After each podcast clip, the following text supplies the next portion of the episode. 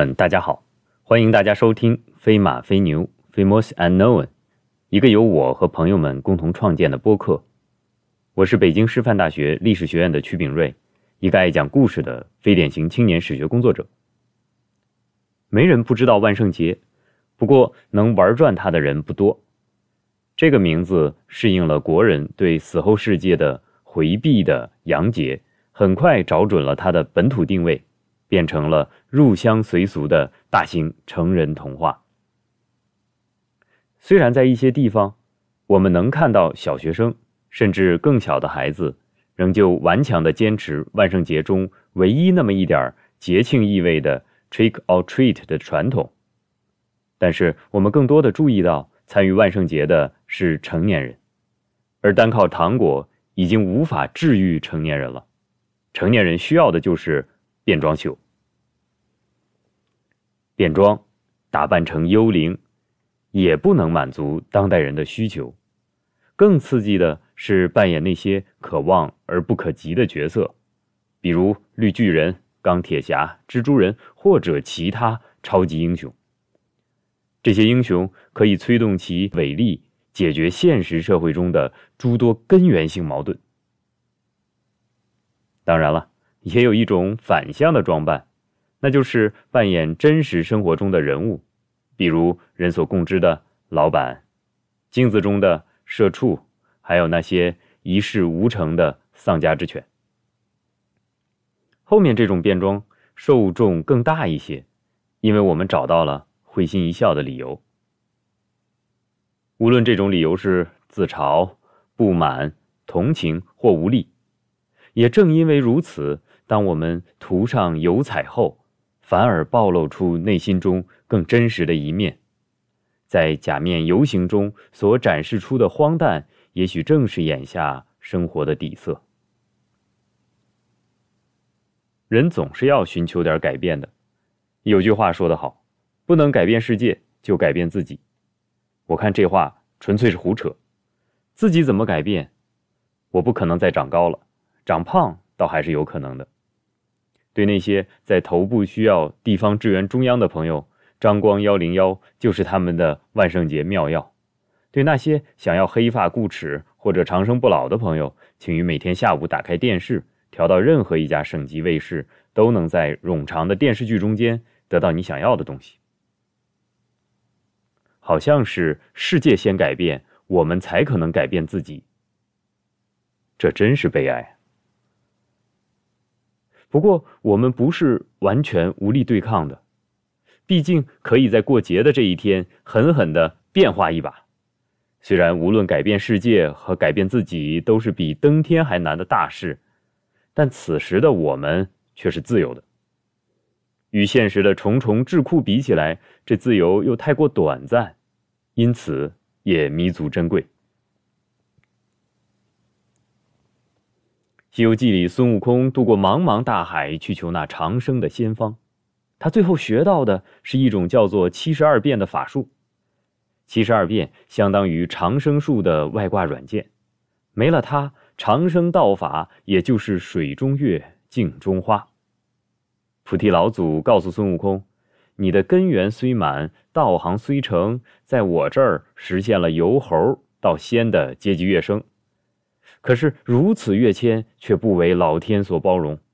千五百年间，每过五百年，天就要降下雷火风来害你，非把你弄得神消骨化不可。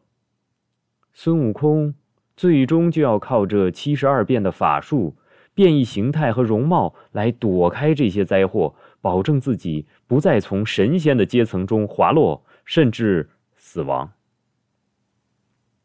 他这套把戏学得很成功，然而没想到，即使成了圣神仙佛，躲过三灾利害，天上却还有一班神仙窥伺管辖着你。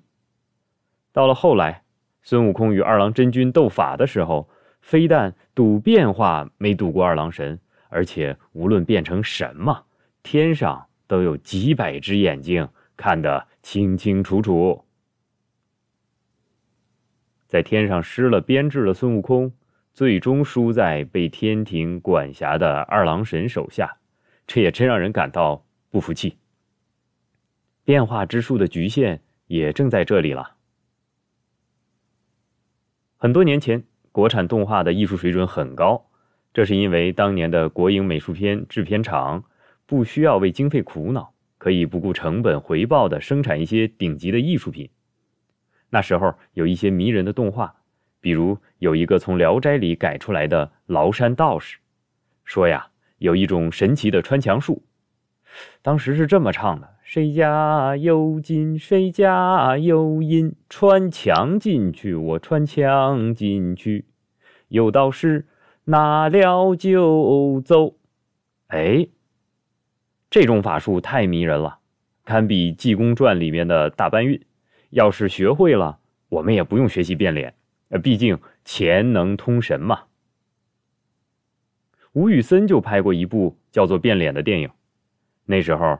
尼古拉斯凯奇还不是烂片皇帝，演技还在线，所以呢，这片儿还不错。影片中，他和自己的死对头大坏蛋做了换脸手术，脸变了，两个人就换了身份。换了脸的人心倒是没变，所以坏蛋还是坏蛋，即使你顶着好人的脸，可还是坏蛋。这桩买卖呢，对坏蛋比较合适，稳赚不赔。因为坏蛋心态好，脸是不是对头的都无所谓。哎呀，反而是好人往往都犹犹豫豫的，顶着坏人的脸，还不如杀了他呢。看完这个电影，我有个感受：好人似乎比坏蛋更脆弱。你看，他可改变了自己，可他更弱了。古代人要想变脸就没那么容易了，呃，倒也不是不行，何况古代。没有比较精确的画像术，所以呢，想变换身份糊弄人一点也都不难。后面我们会有期节目专说画像术的，那时候能介绍更多的故事。今天稍微说说古人的故事。其实变脸最好的办法就是混迹在普通人当中，正所谓万人如海一身藏。你样貌平平，行事普通，平时最好还不说话。那你就具备了混迹江湖的初步能力了。有些人长得太突出了，比如说像古天乐这种人演的杨过，你说他平平无奇，实在是侮辱观众的智商。我就不说这种废话，说点特别突出的。东汉的时候呢，有个大臣叫杜根，他是个比较正直的人，性子还直爽。他向垂帘听政的邓太后说啊，啊，你应该让皇帝亲政。啊，这种话肯定轮不到他说。他也说不着。邓太后听了以后很生气，让人把他打死。行刑的人心存善良，想着好人别打死了，就手下留情，将他打个半死，拉到城外的乱葬岗去了。在这里啊，杜根也不敢掉以轻心，怕有人查出来他装死，就一动不动，忍着，忍到呢自己眼睛都烂了，生出蛆来。OK，这次没人怀疑他死透了。他躲到山里做酒保。隐居十几年，这才躲过追杀。往前看，还有更狠的。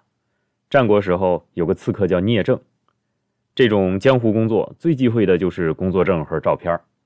聂政要杀的人是韩国国相，杀这种有势力的人，要是败露自己的身份，那就容易给亲朋好友惹事儿了。所以聂政杀人成功之后呢，用刀划破自己的面容。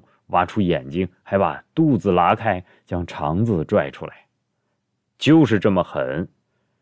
面容和尸体都毁害了，这谁还能认得出来？聂政再往前四十多年，还有个老前辈叫豫让。豫让要杀的是赵国国君赵襄子，第一次行刺失败了，豫让的脸被赵襄子记住了。下一次，豫让决定变装。他用漆涂抹自己的皮肤，让自己生出皮肤溃疡，脸应该也烂透了。然后他还吞了炭，燃烧喉咙，声音也嘶哑了。他再跑到街上要饭，连老婆都认不出来了。按说这就过关了，不过赵襄子的防备还是太严密，豫让始终成功不了。这说明技术的准备再充足，运气不够，一切也是白扯。改变容貌很容易，改变人心却很难。东晋时期前秦逃亡的王室成员弗朗，曾经评价当时最大的门阀太原王氏中的两位子弟，其中一位美貌而混蛋，另一位丑陋而有才华。弗朗瑞评道：“不就是那对儿一个人面狗心，一个狗面人心的兄弟俩吗？即使是像我这样容貌也不大出众的，只要有一颗人心，也可以装扮的体面俊朗。然而变脸只能改变了外表，狗心人心却是无法被一张面具所置换的。不过有人心者却可以装扮成狗心者的模样。”提醒大家当心，有时活人比鬼魂或妖怪更加可怖。在这场盛大的成人童话中，只有巨大的反差才能给人带来更大的刺激了。青蛙可以扮王子，王子也可以扮青蛙，只是青蛙要装扮癞蛤蟆，或者王子要装扮国王，就意思不大了。反差，倒置。是变装游戏的神髓，天真的情感与不屑的姿态在变装游戏中体现的淋漓尽致。